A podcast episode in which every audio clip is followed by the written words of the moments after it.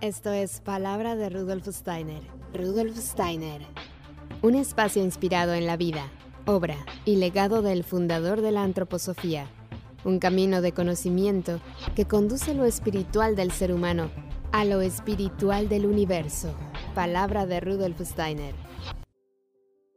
Hola, ¿qué tal a todos? Muy buenos días. Gracias por estar una vez más aquí en Palabra de Rudolf Steiner. Yo soy Caro Hernández y estoy feliz de tener a una invitada maravillosa.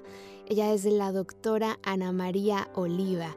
Es doctora en biomedicina, tiene un máster en ingeniería biomédica ingeniería industrial y además es una mujer apasionada por la vida a la que se le nota, que emana toda esa luz que tiene y estoy feliz de darle la bienvenida. Así que muchísimas gracias por estar aquí, Ana. Bienvenida, palabra de Rudolf Steiner. ¿Cómo estás? Pues muy bien hallada, Caro. Y te voy a contar que yo te escucho muchas veces, te vas a reír. Ah, gracias. sí, escucho tu programa en iVoox o iVoox o como se diga. mientras, te vas a reír, mientras estoy conduciendo hacia Tijuana para llevar a mis hijos a la escuela Waldorf. Así que fíjate qué pequeño es el mundo. Sí. qué maravilla, porque además tú eres española, ¿verdad? Yo soy española, actualmente residiendo en México y, y estoy cruzada, al revés que tú, me parece. sí.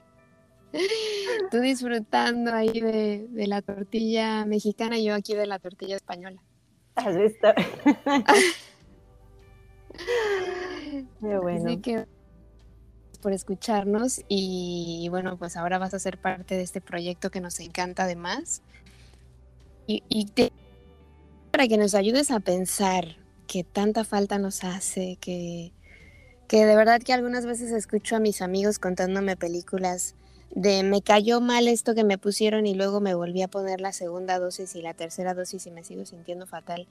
Y yo digo, pero ¿por qué no pensamos?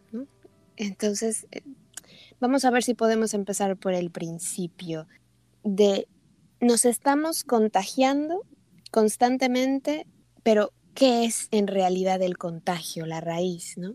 ¿Nos puedes ayudar a entender este tema? Sí, sí, porque es que necesitamos recuperar esa capacidad de pensar. Mira, mm. contagio significaría que hay algo que a mí me enferma, que lo puedo aislar del resto de mí y que te lo puedo pasar a ti y si tú lo recibes te va a enfermar exactamente igual a mí y también lo vamos a poder aislar de ti y va a ser igual que lo que hemos aislado de mí. Es decir, imagínate que fuera como una mochila o una bolsa, una maleta, ¿no? Que yo la llevo, o un collar, que yo lo llevo puesto y me hace enfermar y si yo te lo paso a ti, tú también. Entonces, si eso es verdad, significaría que, claro, nosotros estamos en contacto con todo el mundo todo el tiempo y todos tenemos la experiencia de que en una familia dos se enferman y tres no o cuatro se enferman y uno no. Entonces, en lugar de generalizar, ¿por qué no miramos precisamente aquello que marca la diferencia? ¿Por qué hay uno que no se enferma? ¿Por qué esa ley no se cumple siempre? Entonces, fíjate que el, proceso de pensar, que desgraciadamente no nos lo enseñan en las escuelas habitualmente, sino es que vayas a alguna pedagogía, pues como la Waldorf o, la educación clásica que también te enseña a pensar, es el decir, yo tengo unos datos y tengo que encontrar una relación que me responda a mi pregunta, pero que no tenga contradicción, que no tenga excepciones, que no tenga incoherencias. Entonces, si yo estoy viendo que hay dos personas enfermas o tres personas enfermas, pero una no, ahí hay una contradicción, ahí hay una incoherencia. Entonces, tengo que seguir recopilando datos. Ahí es cuando en la recopilación de datos te das cuenta de que los datos que nos han contado son muy limitados, es decir, nos han pintado una naturaleza peligrosa, amenazante, nos han pintado que hay algo que no ves, que está siempre acechando y que es la causa de las enfermedades. Pero si tú profundizas un poco más y empiezas a recopilar más datos, de pronto te encuentras con que el 90% de tus células en número son bacterias. Y a mí eso me rompió la cabeza. Yo cuando, cuando estaba estudiando y, agarré el, nada, el prólogo del libro de microbiología que me prestó mi codirector, porque estaba en un laboratorio de nanobioingeniería y de microbiología, era un proyecto de estos transversales, Y cuando leo eso, el 90% de nuestras células son bacterias. Ojo, que estamos hablando de algo que es mucho, como para, para, no, para obviarlo, ¿no? ¿Cómo puede ser que la gente obvie eso? Si el 90% son bacterias, entonces, ¿cómo puede ser que el 90% de lo que existe sea malo, sea peligroso? Estaríamos muertos. Si el 100% de nuestro genoma viene de bacterias y de virus, ¿cómo le vamos a echar la culpa? Estaríamos muertos. Lo que pasa es que no hemos entendido realmente que somos un ecosistema que somos un, organismo, un macroorganismo en el que todo funciona simbióticamente como la naturaleza funciona. Claro, porque de pronto uno se pone a pensar realmente, soy tan frágil, soy esa víctima que va por ahí y tiene que ir con miedo para que eh, se esté cuidando con el cloro, la lejía, como le llaman aquí, el cloro por todos lados para que nada me toque. Y yo soy tan pura y limpia, no tengo ningún parásito, nada y cuando me llega uno, pues es la muerte. O sea, realmente yo crecí con ese cuento, con esa historia, ¿no? Tú cuidado porque cualquier cosa que te toque te puedes morir y es horrible. Entonces ya no quieres salir de tu casa. Bueno, pero es que si fuera así, Caro, la raza humana se hubiera extinguido hace mucho tiempo. claro si realmente, es más, te diría una cosa, si realmente fuera, si eso fuera verdad, y aquí lo único que queremos es pensar en voz alta y no adoctrinar a nadie, ¿no? Si eso fuera verdad, ¿quiénes hubieran sido los primeros en morir? Pues la gente que vive en la calle. Claro. ¿no? Los indigentes, los recicladores, los que están pidiendo caridad en las calles, pero si esos están ahí felices. Entonces, algo ahí no falla. Las personas que se enferman más muchas veces son las que tienen niveles de higiene más altos. De hecho, pues hay hasta correlaciones entre, entre enfermedades y exceso de higiene. Yo no digo que aquí vayamos todo el día sin bañarnos y sin lavarnos las manos, porque es verdad que la higiene en ciertos momentos, por ejemplo en los partos, fue lo que marcó una gran diferencia a que las mujeres no murieran tanto en cuanto los médicos empezaron a lavarse las manos. Por ejemplo, eso fue importantísimo para que en los hospitales donde se daba luz la, supervivencia fuera mucho más alta. Pero claro, otra cosa es el exceso. Si nosotros andamos todo el tiempo, o sea, tenemos que entender que somos un puro ecosistema, que sobre la superficie de la piel tenemos un montón de bacterias y que son la primera línea de defensa. Si, que, si, queremos pensar en ese modelo belicista, que no estoy muy de acuerdo, pero hay que, hay que encontrar el lenguaje común con la gente también. Entonces, la primera barrera, la que define qué soy yo y qué no soy, que eso es lo que hace mi sistema inmune, es la piel y son todas las bacterias que están ahí. Las estamos destruyendo con los hidrogeles y estamos haciendo un desastre en nuestra salud con eso. Estamos haciendo un desastre. Los niños necesitan estar en el, revolverse en el polvo, en el lodo, en la tierra, jugar con la tierra, hacerse esos pequeños microcortes que se hacen y que, y que hacen que tu cuerpo empiece a, adaptarse y a generar riqueza ecológica dentro de tu propio ecosistema. Eso lo necesitamos. Lo hemos olvidado y pensamos que ese es el enemigo, ¿no? A vencer. Porque es que tenemos ese constructo del enemigo tan metido a fuego, ¿no? Yo, Es una cosa que, va tan en contra de las observaciones de la vida que me sorprende que estemos todo el día pensando en términos de guerra, de enemigo, de lucha. Fíjate que en la salud se dice mucho, ¿no? Perdió la batalla contra el cáncer. Sí. Pero ¿qué batalla si la vida no es una lucha? La vida es una cooperación.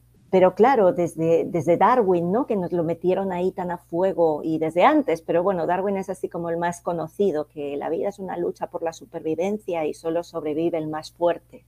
Exactamente. Entonces ahí tenemos un constructo de, el otro es mi enemigo porque hay escasez de recursos, entonces eso tú o yo, ¿no? y, eso nos lleva a donde estamos, a, a las guerras externas, que son al final también el reflejo de, de nuestra propia guerra interior, ¿no? de nuestro propio constructo mental del enemigo. Ojalá y pudiéramos quitar eso de la cabeza de, las personas, la idea de que la vida es una lucha. No lo es, la vida es una cooperación. Tú no ves una planta luchando contra otra. Claro. Tú ves que cuando el terreno, es que solo hay que observar la naturaleza, por eso a mí me gusta tanto observar y tener mis plantitas, ¿no? Es bueno, yo tengo un terreno que está un poco pobre, y surge de la nada, porque no sabes de dónde surge un diente de león. ¿Y qué hace el diente de león? Regenerar la tierra. ¿Y qué hacen los microorganismos? Airear la tierra, regenerar la tierra, manifestarte donde hay un desequilibrio, pues ¿por qué estamos todavía pensando que, esto es una lucha? No, no es una lucha, es una colaboración. Y pasa lo mismo con, con, el tema de las bacterias, ¿no? O sea, las bacterias las ponen de malignas porque las encontraron en el lugar del delito.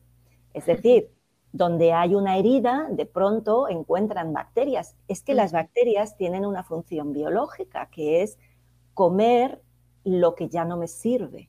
Las bacterias son recicladoras, son transformadoras, incluso podrías decir que son carroñeras, según cómo, porque comen el, tejido muerto. Cuando ya no hay más tejido muerto, pues ya está. Ya no tienen comida, ya, se, ya desaparecen, ¿no?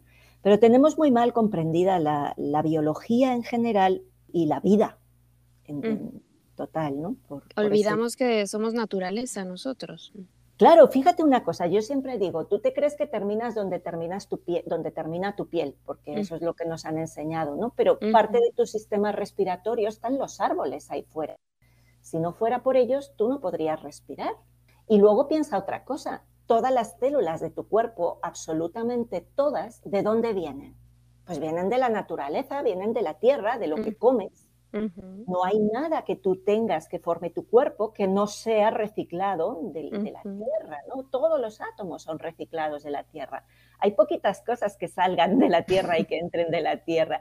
Y cada siete años más o menos se calcula que has renovado todo tu cuerpo. ¿Dónde han ido esos átomos que tú dejas ir a través de las células a la Tierra? ¿Y, de dónde sacas los nuevos? De la Tierra. Entonces, ¿cómo pensar que somos algo separado de la Tierra? No tiene, no tiene ningún sentido. Y bueno, entonces nos has dicho, en nuestro cuerpo hay bacterias y nos han enseñado que las bacterias nos enferman y también que los virus nos enferman. Entonces, ¿cómo, cómo podemos nosotros mismos llevar ese, o sea, procesar ese pensamiento de decir, si yo me enfermo, la razón no es que me llegó un virus de fuera, es, es otra razón que tiene más lógica y más sentido, ¿no? Que creo que tú lo explicas muy bien. Claro, aquí hay un tema importante. El primero es que necesitamos volver a revisitar qué es un virus, qué es una bacteria, eh, porque eh, yo la verdad que me, da esta risa cuando te dicen, no, es que te meten un virus, pero está muerto. Bueno, pues es que los virus nunca han estado vivos. Si los virus no son, no son seres vivos, son mensajes, son telegramas, son códigos de información, son mm. parte del manual de instrucciones de la vida. ¿no? Entonces necesitamos definitivamente y casi urgentemente revisitar esas definiciones de qué son las bacterias, qué son los virus. Las bacterias las tenemos en el cuerpo y por suerte, pues ya se puso de moda el, bacterioma humano, ¿no? La flora intestinal y la importancia de la flora intestinal para, para la digestión y para sintetizar vitaminas y para un montón de cosas, ¿no? Lo que pasa es que seguimos con esa dualidad de que hay bacterias buenas y bacterias malas la vida es, el que nosotros decimos bueno o malo porque es un juicio que hacemos los humanos, pero le estamos todo el rato otorgando cualidades humanas a, a, la naturaleza, pues que simplemente es, ¿no? Entonces los virus son solo instrucciones que te dicen, por ejemplo, pues cómo generar una placenta cuando te quieres quedar embarazada. Si no tuvieras esos virus, nunca podríamos quedarnos embarazadas porque son los que dan las instrucciones. Son los que te dicen, cuidado, que aquí hay un problema, vamos a hacer este mecanismo para poderlo solucionar. Entonces son puros mensajeros y mensajes a la vez que nos traen las instrucciones con las que la Tierra se comunica con nosotros y, nosotros dentro de nosotros y con nuestros hermanos humanos, porque existe esa barrera transespecie que hace que ningún pangolín te vaya a contar a ti qué es lo que tienes que hacer. O sea, eso, eso es ridículo de todo punto, ¿no? Pero claro, si no podemos echarle la culpa a, ese, a esa mochila que yo te puedo pasar, que le llamamos bacteria o virus, entonces la pregunta es ¿por qué enfermamos? Y ahí es cuando yo me voy un paso para atrás y, porque pienso que es importante. O sea, para mí lo importante es darnos cuenta de ¿cuántas partes de ti reconoces? Vamos a ver, porque si yo quiero saber por qué algo está mal, tengo que poderlo mirar en su totalidad. Entonces, nuestra medicina solo reconoce la bioquímica y la biofísica de nuestro cuerpo, es decir, eh, cosas como la temperatura, la presión arterial, que eso sería físico, y cosas como los procesos metabólicos, que son bioquímica, ¿no? Entonces, si solo reconoces eso, obviamente la explicación de por qué te enfermas básicamente solo tiene dos explicaciones. O te has intoxicado o ha venido algo que ha roto tu equilibrio, pues llámale bacteria o virus, ¿no? Porque no, no pueden ver más, porque están limitando la mirada, ¿no? Si tú estás mirando solo a través de un agujerito, pues te estás perdiendo casi toda la película y vas a intentar explicarlo todo, pero entonces, ¿qué te pasa? Que hay un montón de contradicciones que ellos se las saltan porque no tienen más datos. Entonces, vamos a recopilar más datos. Vamos a ver qué otra parte de ti puedes distinguir muy fácilmente. Pues que el día que sales a bailar te sientes bien. después, sí, que después de hacer una, una clase de yoga estás, wow, súper. O después de subir al monte, ¿no? Hay un factor energético. Ah, este es interesante. Y ahora que digo lo de subir al monte, hay una metáfora que a mí, no, no es un ejemplo que a mí me gusta mucho usar, que es es donde entran las contradicciones del pensamiento, ¿no? O sea, aquí si yo estoy enferma y, como contigo y mañana tú te enfermas, lo primero que va a pasar por tu mente es contagio, pero si tú y yo subimos al monte juntas y a las dos se nos acelera el corazón y empezamos a respirar más fuerte y nunca pensarás que yo te he contagiado, pensarás que estamos haciendo un proceso a la vez porque estamos en las mismas circunstancias, ¿no? Claro. Entonces, eso es otra, otra idea para dejar ahí sembrada, para pensar.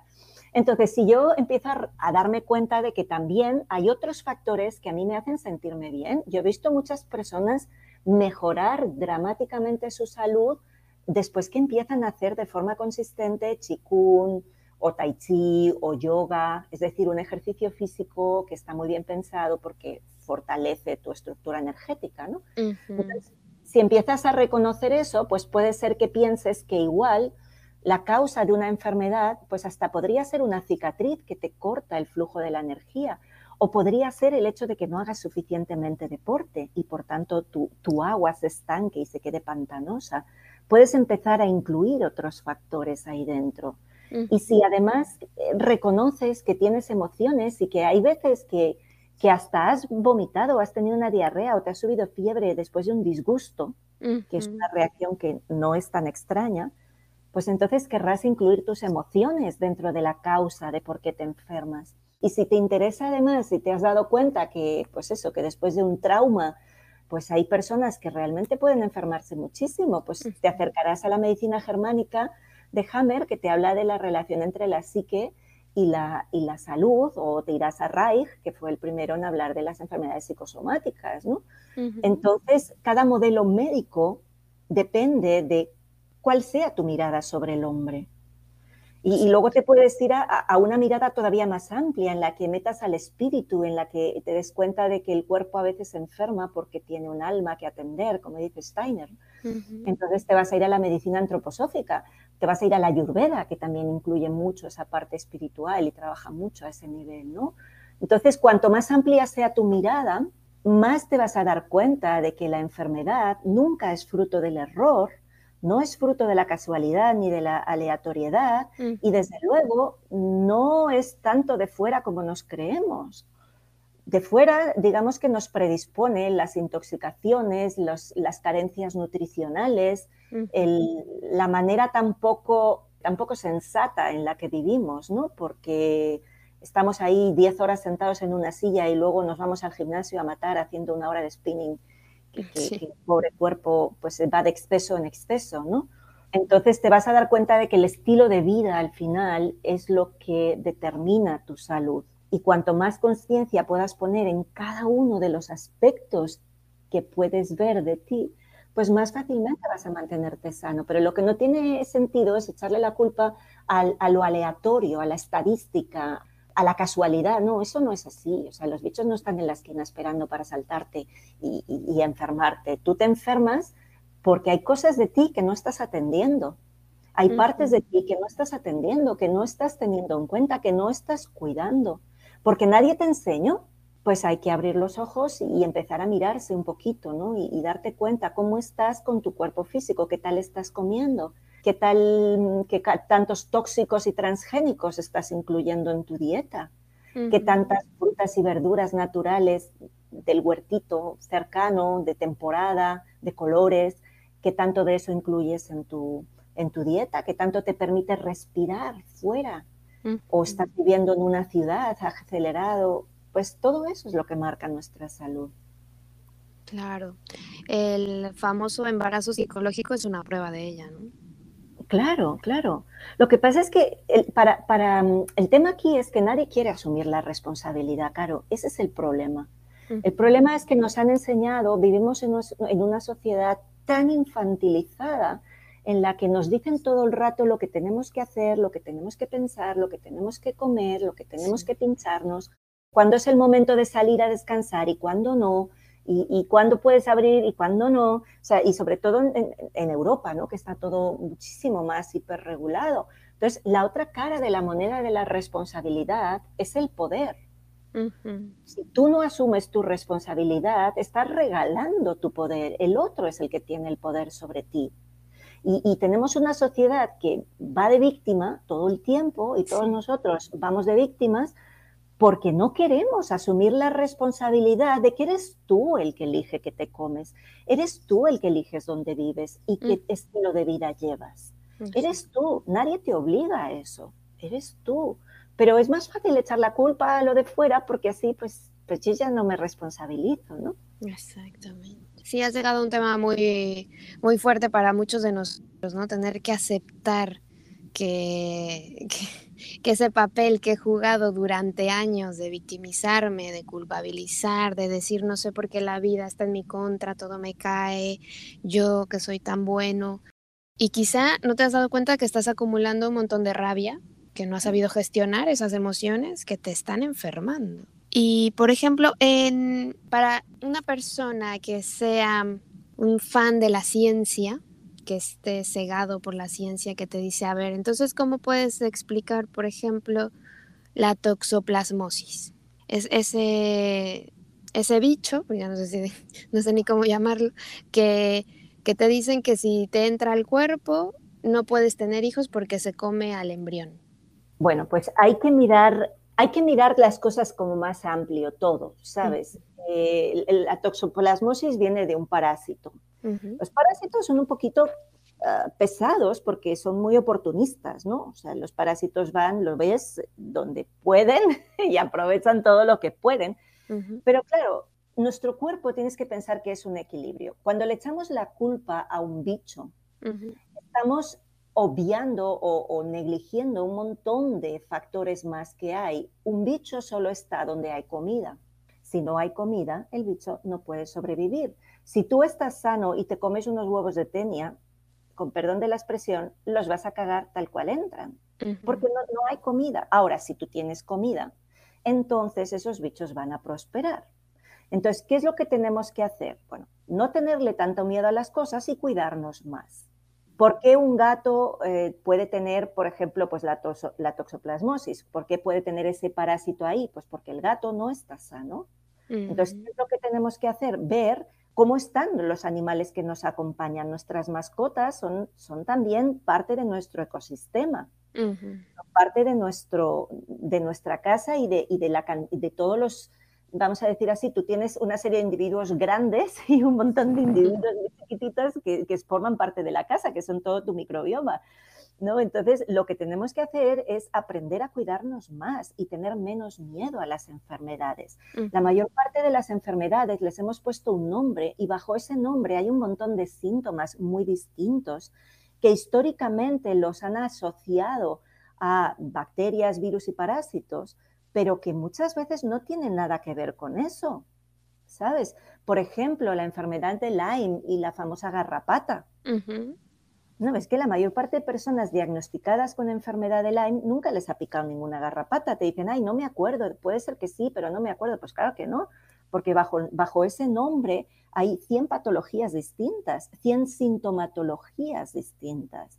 Entonces tenemos que cambiar la mirada desde todo, desde el punto de arranque. Lo primero, los nombres que le ponemos a las cosas con eso nos creemos que ya las conocemos, con eso nos creemos que, así, ah, porque le he puesto un nombre, quiere decir que ya sé lo que está pasando.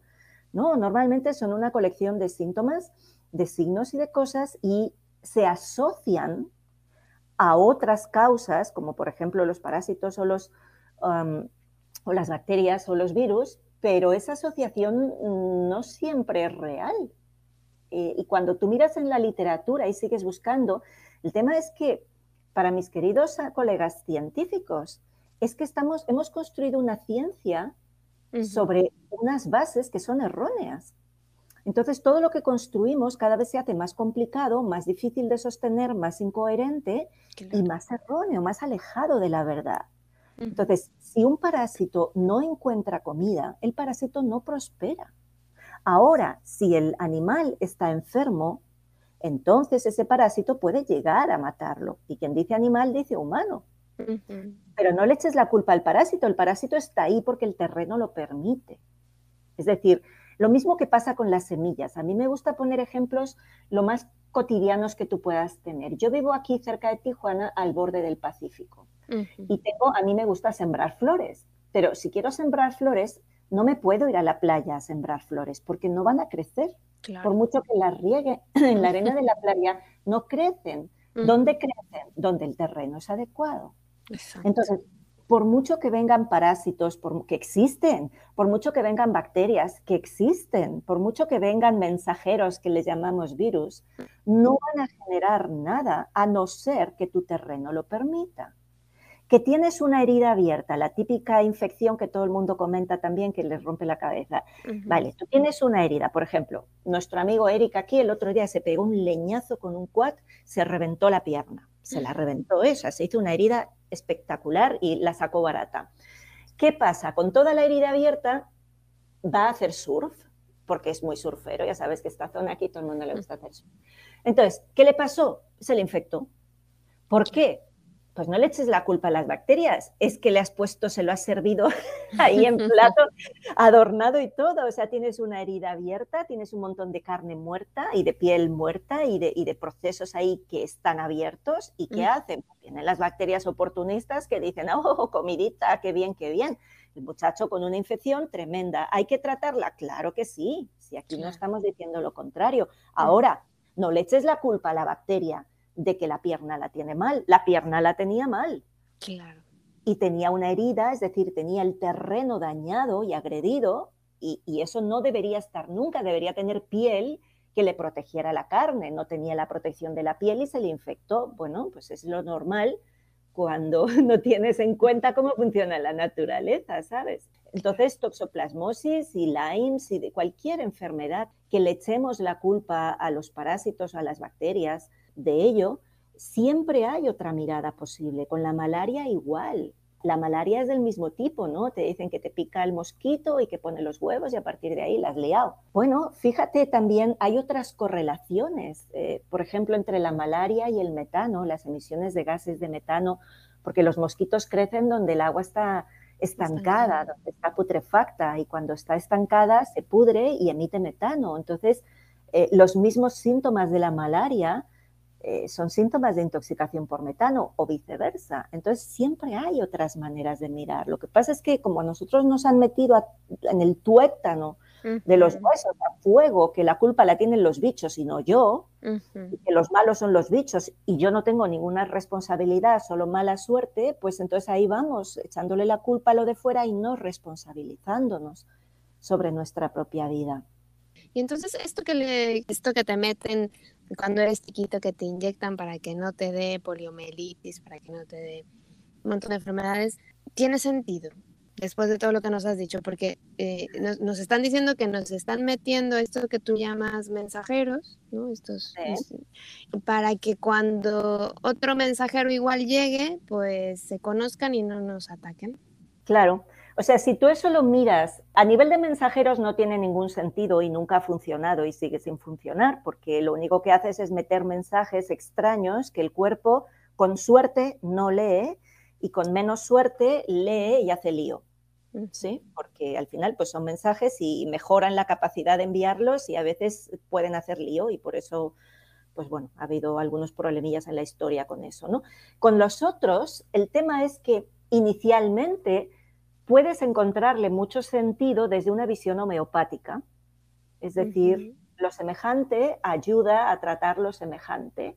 Y si tú metes una dosis muy pequeña, puedes ayudar a que el cuerpo aprenda a adaptarse a eso, porque es un tema de adaptación, o sea, lo que nosotros llamamos síntomas de enfermedades en realidad es la manera en la que el cuerpo está intentando solucionar un problema y ese problema normalmente es una adaptación a las toxicidades, a los cambios de temperatura, a la nueva alimentación, a los nuevos microbiomas en los que estás en contacto, ¿no? De, toda la vida, cuando te ibas a, beber a la fuente del pueblo de al lado, pues había veces que te daba diarrea, porque no estás acostumbrado a, esa otra, a ese otro agua, ¿no? Y cuando nosotros llegamos aquí a México, todos pasamos la maldición de Moctezuma.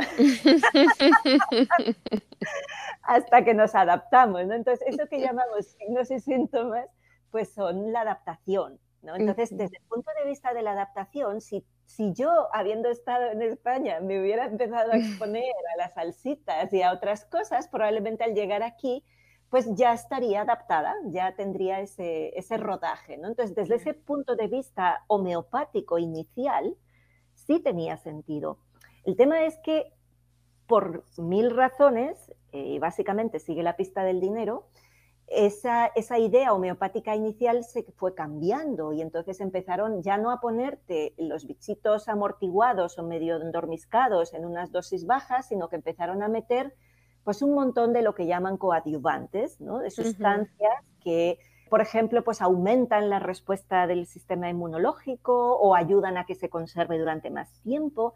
Total, que al final lo que te están metiendo, y eso cualquiera lo puede buscar porque solo hay que ir a buscar los prospectos de los fármacos, lo que te están metiendo es un montón de sustancias que nunca deberían estar ahí, en cantidades que nunca deberían estar ahí, y en momentos de desarrollo del niño que nunca se deberían interferir.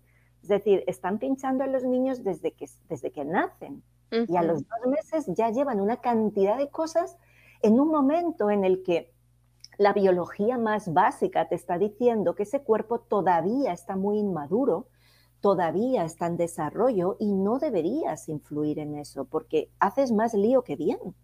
Entonces, no solo es, eh, no solo es lo que metes, sino cuándo lo metes el problema porque si lo, haces desde tan, tan, tan chiquitos, y además es que ha sido una escalada exponencial de lo que yo recibí cuando era niña a lo que le quieren poner a mis hijos, es una escalada, o sea, si eso se ha multiplicado exponencialmente, que no tiene sentido. Y si miras los resultados siendo simplemente neutro y mirando qué niños están más sanos, vas a ver que las estadísticas te dicen que cuanto menos pinchazos, más sanos están y que se han encontrado, desgraciadamente, se han encontrado correlaciones que no puedes obviar y que no puedes negar entre determinadas olas de inyecciones. Estoy intentando encontrar otra palabra que no me sale. de inoculaciones y, subidas exponenciales de ciertas enfermedades. Lo que pasa es que luego ellos la juegan muy bien, ¿no? Porque te dicen, no, mira, ponemos esto contra la polio y, de pronto esa enfermedad desaparece. No, mira bien las estadísticas. Esa enfermedad ya había empezado a desaparecer en cuanto dejaron de utilizar el DDT, que era el tóxico que estaba causando eso. Las que hay ahora son residuales precisamente por culpa de la, de la esta, pero resulta que le han cambiado el nombre. Ahora ya no se llama así, ahora le ponen otro nombre, con lo cual para ti ese desapareció del mapa. Y, la gente asocia que desapareció del mapa gracias a que se inocularon. No, desapareció porque quitaron la causa que lo estaba produciendo mayoritariamente y siguen quedando casos, desgraciadamente, porque la gente sigue poniéndose venenos dentro del cuerpo. Y eso es lo que más tenemos que vigilar. Igual que vigilas qué comes, deberías vigilar qué te pones sobre el cuerpo, qué cremas usas y qué, qué perfumes y qué mm, ambientadores pones en tu casa y sobre todo qué te inyectas. Vamos, es que es insólito que la gente esté mirando las etiquetas en el supermercado para comprar cosas ecológicas y luego se inyecten cosas sin mirar lo que lleva. O sea, eso a mí me resulta imposible de comprender. Bueno, hay otros que están peores porque de hecho en, internet circulaba un letrero que decía, sí, yo soy de esas personas que bebe refrescos, que come lo que sea, que me da igual lo que contengan y yo me pongo esto que me dicen que me ponga porque hay que hacerlo, ya está. Pero lo, lo ponían con un orgullo y yo decía, pero, o sea, estás poniendo que eres tonto. y te sientes orgulloso de serlo, o sea, que estás desperdiciando todo el potencial que tienes como ser humano, lo estás tirando a la basura y, te da igual, y no solo te da igual, sino que lo pones en público, ¿no? Es muy triste, es muy triste. O sea, yo, yo oscilo todo el rato entre entre casi tres estados, no más que dos, casi tres. Uno es la, empatía y el, de alguna manera el comprender que cada uno hace lo que cree que es mejor, ¿no? y, el darme cuenta de que todos los que están eligiendo un camino u otro lo hacen porque creen que de esa manera están haciendo lo correcto. Entonces dices, bueno, pues, pues ya está, ¿no? Pero por otro lado, me da una pena increíble, una tristeza ver la, degeneración de la raza humana, ¿no? Como, como hemos perdido lo que nos hace humanos, esa, dignidad humana que tan bonito explica Joan Melé también, ¿no? Esa dignidad humana, esa capacidad de crear, ese espíritu que es de la, eh, que la libertad es de la esencia del espíritu y lo, lo, estamos regalando todo eso, ¿no? Y eso me da una tristeza tremenda y hay veces que me genera incluso rabia porque aunque sean decisiones individuales, tienen una, ah, una influencia grupal, es decir, esa persona que está presumiendo de ser un ignorante y, de alguna manera, vamos a decirlo, inhumano o no humano, porque está, está prescindiendo de, lo que de su dignidad humana. Está prescindiendo totalmente, la está ignorando, la está regalando. A mí me da coraje porque precisamente porque esas personas están haciendo eso, los demás estamos sufriendo también. ¿Sabes? Entonces hay un punto ahí que yo todavía no lo tengo del todo, del todo integrado, que es ese de decir, sí, sí, yo, yo te respeto, yo entiendo que tú haces lo que crees que es mejor y desde tu nivel de conciencia tú estás tomando tus decisiones, ojalá y con libertad, que no lo creo, más que con adoctrinamiento, pero por tus decisiones, eh, yo he tenido que tomar otras opciones muy drásticas en mi vida, porque tú con tus decisiones, incluso con la gente que, se saca los, los, pasaportes falsos, ¿no? Bueno, es que con esa decisión también estás sosteniendo una rueda de un sistema que, que nos está oprimiendo a todos y que entiendo que cada uno lo hace porque quizás es la única opción que tiene o la única opción que ve, ¿no? Pero yo a eso lo llevo medio mal, claro. Sí, sí, yo también. Te digo, ¿eh? porque oscilo todo el rato entre, entre esa parte más empática que dice, pero todo lo hacen porque creen que es la mejor opción y, es el ejercicio de su libertad y lo tengo que respetar. Y por otro lado, y sí ya, pero, pero gracias a eso estamos sosteniendo una gran mentira que nos está destrozando a todos. ¿no? Sobre todo, como decíamos al principio, hay que pensar, o sea, tú de verdad que desde la lógica más básica, ¿tú cuándo has visto que un gobierno cuide a sus habitantes. Porque es que parecía que el gobierno estaba cuidando a sus habitantes, no todos se lo tienen que poner todos igual, el mismo número de dosis, todo. Pero, o sea, ¿cuándo nos han dicho esto no se consume porque es peligroso? No al azúcar. El azúcar no se va a vender más en estas cantidades, sino jamás lo han hecho, jamás se han preocupado por la salud de los habitantes. Entonces, ¿por qué ahora nos comemos el cuento de que están preocupados por nuestro bienestar? Es que no tiene sentido, ¿no? Y incluso más, Caro, ¿cuándo has visto que todos los gobiernos del mundo se pusieran de acuerdo en algo en un día? Exactamente. Eso, eso fue lo que a mí me reventó la cabeza, ¿sabes? O sea, hubieron muchas cosas que me, que me saltaron todas las alarmas. Bueno, de hecho, yo no me lo podía creer. Digo, pues esta gente está loca. Cuando dicen, es que se han muerto cinco personas en España. Digo, pues si cada día se mueren 1.200. Claro. Y se han muerto cinco, pues oye, qué bien, qué día más bueno, ¿no? si normalmente se mueren 1.200, porque es que tengo la, mala noticia, como decía Joan Malé cuando le hiciste tú la entrevista, que que me encantó, la escuché hace poquito, cuando decía, oye, pues le tengo muy mala noticia, que, que nos vamos a morir todos. Pues básicamente sí, claro. Que, lo que pasa es que no sabemos cuándo, pues oye, vamos a disfrutar el tiempo que tengamos, ¿no? Que, que, que esto está, que chicos, que es mucho lo que nos jugamos. Aquí lo que, lo que la gente no se da cuenta es que nos estamos jugando mucho como persona, como almas individuales y como, y como raza humana, ¿no? Nos estamos jugando mucho, pero si es verdad, si alguna vez tú has detectado que tu gobierno te haya mentido en una sola cosa, eh, ¿qué te hace pensar que ahora te están diciendo la verdad? Claro. Eso, eso, esa es la, norma número uno, ¿no? Si, alguna vez has detectado una mentira de tu gobierno, ¿qué te hace pensar que esta no es otra más? Exactamente. Sí, sí, eso es, lo, eso es lo que para mí fue muy fuerte de ver, ¿no? Cómo la gente obedece y no se cuestiona, no se plantea, no dice, oye, a ver, espérame tantito, déjame pensar, ¿no? porque me estás imponiendo algo que además fue muy fuerte, al menos en España fue muy horrible. Tres meses sin salir de tu casa, los niños tres meses sin salir a jugar. Los míos estaban saltando arriba del sofá. Y te digo una cosa, el primer día que salieron a la calle, le preguntaron, había un policía por ahí que yo, vamos, le tenía pánico a arrimarme a un policía, pero pánico. Y, uno de mis hijos le preguntó al policía, nosotros estábamos en España durante todo el confinamiento, y, le dice que por qué los perros pueden salir a pasear y los niños no. Claro. Y esto se lo dijo mi hijo que tenía seis años.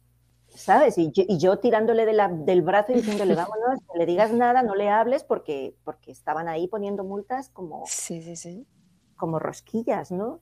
Y sí, sí, yo me acuerdo, eso es, yo para mí, claro, ese, ese confinamiento fue totalmente traumático, o sea, fue horroroso porque fue de la noche a la mañana, estábamos el sábado paseando por la playa, tan tranquilos, y de repente viene la policía y nos saca de la playa la cordona, y nos metemos para la casa y te acuerdas que estaba, bueno, no sé dónde, dónde vives tú, pero donde vivíamos nosotros, en la provincia de Alicante, mm. estaba el ejército en las calles, el ejército paseando por la calle con los tanques, con los carros, no, tanques, estos camiones, bueno, lo que sea, carros, no sé, porque no sé nada del ejército, pero feo, como si fueran de combate y las megafonías, no salga de casa, no bueno, es que eso, eso es un evento tan traumático que te resultas de eso, cuantísima gente no se ha enfermado. Y luego piensa otra cosa. ¿Cuáles fueron las medidas sanitarias que tomaron? Lo que va exactamente en contra de tu salud. Exactamente. Absolutamente en contra de tu salud. ¿Cuánto una patología respiratoria ha mejorado porque no puedas respirar? Exacto cuando cualquier patología ha mejorado por quedarte encerrado en casa, no hablar con nadie, no ver a nadie. Los pobres viejitos en los en los geriátricos, eso a mí me parte el alma. Eso es un gerontocidio, cómo los trataron. Sí. Eso, es una barbaridad, eso es no tener alma, no tener corazón, eso es no ser humano. es totalmente inhumano. Y la gente saliendo a aplaudir. Pero bueno, ¿aplaudir qué? Claro. Aquí a los que están haciendo un show en TikTok, ¿Eso es lo que vas a aplaudir? O sea, ya más no podemos caer. Pero bueno, vamos a darle la vuelta, Caro, vamos a ponernos en positivo. sí, es lo que te iba a preguntar ahora. El, estas personas que tienen, por ejemplo, em, cáncer, por ejemplo, una enfermedad que te va carcomiendo por dentro, ¿se puede modificar a partir del cambio de mentalidad, del cambio de emociones? Se puede. Ahora, no podemos ser simplistas. Nuestra salud es compleja porque somos seres humanos complejos. El doctor Hammer encontró una ley que es ley porque significa que no tiene contradicción, en la que eh, demuestra la relación entre el cáncer y eventos traumáticos vividos en soledad, etc. Ahora, no solo somos emociones, ahí vuelvo a la idea de lo que te decía antes, cuántas partes de ti reconoces. Si tú tienes un cuerpo intoxicado, si tú tienes un cuerpo estancado, si tienes un montón de cicatrices que te van generando perturbaciones y campos de interferencia en tu cuerpo, si además tienes dificultad en, expresar tus emociones y en pedir ayuda, si además viviste un efecto, un, impacto psíquico importante, es un suma y sigue. Casi todas las enfermedades son disparadas emocionalmente y tienen que ver con nuestras creencias y con la manera en la que percibimos el mundo, pero no podemos olvidarnos que además tenemos una estructura física, una estructura energética, una estructura emocional, una mental y una espiritual. Y, y sí que hay veces que los eventos que ocurren en la vida son los que el alma necesita para poder vivir ciertas cosas que me lleven a transformarme. Y en, este plano en el que vivimos, y me remito a la experiencia mía y a la de muchísima gente, definitivamente aprendemos casi siempre a través del sufrimiento. Cuando estamos en la zona de confort, pues ahí estamos tan a gustito y no aprendemos demasiado, pero cuando de pronto te expones ante la muerte, yo me acuerdo, yo estuve durante un tiempo trabajando, durante tres años trabajando con enfermos que entonces eran terminales de lo que llamaron SIDA, y un año con, enfermos eh, terminales de cáncer. Y en todos ellos, claro que los que venían era porque ya estaban desahuciados y ya habían renunciado a la, medicina alopática, ¿no? Ya tenían otro perfil, digámosle, pero muchos de ellos te decían, ahora entiendo lo que es vivir. Ahora entiendo que estaba perdido, ahora entiendo que me había... Fíjate, el cáncer desde un punto de vista biológico tiene que ver con la desdiferenciación, es decir, la célula vuelve como a un estadio previo, como si fuera una célula pluripotencial, una, casi una célula madre. Quiere decir, se ha olvidado de quién es. Y detrás de la mayor parte de las enfermedades que sufrimos, viene ese olvidarnos de quiénes somos, de, cuál es el propósito de mi existencia, de, por qué estoy aquí. Entonces, ese es un punto que es muy importante porque la evolución, tal y como nos la cuentan en la biología, es fruto simplemente del, azar, del azar y, de la necesidad, dicen, ¿no? Entonces, si tú crees que tú eres fruto del azar, y, entonces, pues nada tiene sentido, nada tiene propósito, ¿no? Pero por suerte, muchas líneas de medicina nos recuerdan que hay un propósito por a todo lo que ocurre, que nada es por casualidad ni por mala suerte, que cuando tú tienes una enfermedad grave, como el cáncer, por ejemplo, pues lo que estás es viviendo un proceso en el que tu cuerpo también te está hablando para que descubras otras partes de ti, para que veas cuál era tu estilo de vida y tienes la oportunidad de, modificar eso. Ahora, yo pienso que no solo, o sea, cuando estás ante una enfermedad grave con sintomatología muy complicada, no vale el simplemente rezar. Perdón la expresión, ¿eh? es, que, es que veo mucha gente también un poco, pues, Hacia el otro lado, claro. sí poco luciferianos en ese punto, ¿no? De, ah, no, pues yo, yo le mm, hago pensamiento positivo sobre mi cáncer y ya con eso desaparece. Bueno, vamos a ver, porque en, la, la, física moderna te recuerda que hay tres niveles en la realidad, la información, la energía y la materia, que es lo mismo que hablar del espíritu, el alma y el cuerpo, ¿no? Exactamente igual, pero pues vamos a la, a la ciencia, ¿no? Y hay una jerarquía, la información es el que dirige la energía y la energía es la que coagula y forma la materia la que ordena la materia. Si tú cambias la información, finalmente va a cambiar la materia, pero si tú tienes algo en la materia que te está impidiendo vivir, pues primero habrá que quitar eso y ver qué haces con lo otro. Ahora, no sirve solo quitar eso, pero hay que, hay que atender todos los niveles. Yo creo que cuantos más niveles simultáneamente atendamos, más posibilidades de éxito vamos a tener en lo que hacemos y más vamos a aprender. Es que al final de lo que se trata es de aprender. Exactamente, que la enfermedad al final pareciera que llega como un mensajero a, decirnos que hay que observar en otros puntos, ¿no? Que quizá no estamos mirando. Sí, así es. Y ese es el tema, o sea, si tú piensas que nada tiene propósito, pues que es lo que de alguna manera nos han adoctrinado a creer, que todo es azar, entonces tú vas a pensar simplemente que eres una víctima de la estadística médica, ¿no? Porque una de cada, no sé, cuatro mujeres van a tener un cáncer de mama. Y esa es la estadística. O oh, qué mala suerte. Pues mira, nosotros somos cuatro hermanas. Quiere decir que alguna de las cuatro le tiene que tocar. O no, porque nosotros no somos víctimas de una estadística médica. Somos creadores de nuestra propia vida y de nuestra realidad. Y elegimos a cada momento lo que sí queremos en nuestra vida. El tema es que la mayor parte de esas elecciones son inconscientes y son fruto del puro adoctrinamiento que llevamos desde que somos niños. Entonces, la, gente no se da cuenta de que somos pensados más que pensar por nosotros mismos. Somos pensados, porque mm. estamos tan adoctrinados que a no ser que uno... Y esto es una, una cuestión que yo me planteaba, yo decía, pero por Dios, ¿cómo puede ser que mi colega, que tiene un doctorado, se haya tragado esta gran mentira, pero así, ¿eh? o sea, sin vaselina, se la tragó de una. ¿Cómo puede ser? porque no tiene nada que ver con el nivel de estudios tiene que ver con que alguna vez en tu vida te hayas planteado quién eres. Te hayas planteado si tu vida tiene un propósito o no lo tiene. Es que esa es la pregunta clave. Si yo no tengo ningún propósito, entonces voy a seguir una línea, pues la marcada, ¿no? Te estudias, te vas a la universidad, te buscas un trabajo, te compras un perro, te compras un coche, tienes tu novia, te casas, punto. No hay más. Y aprovecha porque luego, pues no hay más, ¿no? Ahora, si tú observas la vida, te vas a dar cuenta de que aquí nadie echa una puntada sin hilo, aquí todo tiene propósito, ¿sabes? Entonces es cuestión de reconectar con ese propósito interno, de reconectar con lo que tú realmente eres. Yo creo que este tiempo, estos dos años, para mí han sido increíbles en cuanto a, planteamientos internos, ¿no? Desde, desde el mudarme del apartamento donde vivía porque le agarré una tirria que no podía más, o sea, cuando después del confinamiento dije, me mudo de casa, porque no puedo más. Y ya después del me mudo de casa vino, el, el, me mudo de país. sí, pues fue, fue muy, con muchos factores, ¿no? Eso, fueron, eso sí que fue como el universo conjurando. Pero, pero bueno, al final son las decisiones que tú debes tomar porque tú eres el dueño de tu vida. Ese, es el punto, ¿no? Y la gente está quejándose y quejándose. Y bueno, pues haz algo. Claro, claro. Haz algo. ¿Qué vas a hacer para cambiar esto? Porque no vas a estar esperando que el gobierno lo cambie. El gobierno no lo va a cambiar. Entonces, ¿tú qué vas a hacer?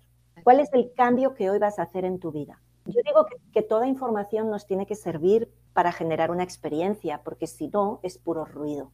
Entonces, yo me planteo cuando hablo el hecho de que ahora algunas personas hayan conectado con la idea de que la causa de las enfermedades no son los bichos, sino que es tu estilo de vida, que es las elecciones que tomas a cada instante.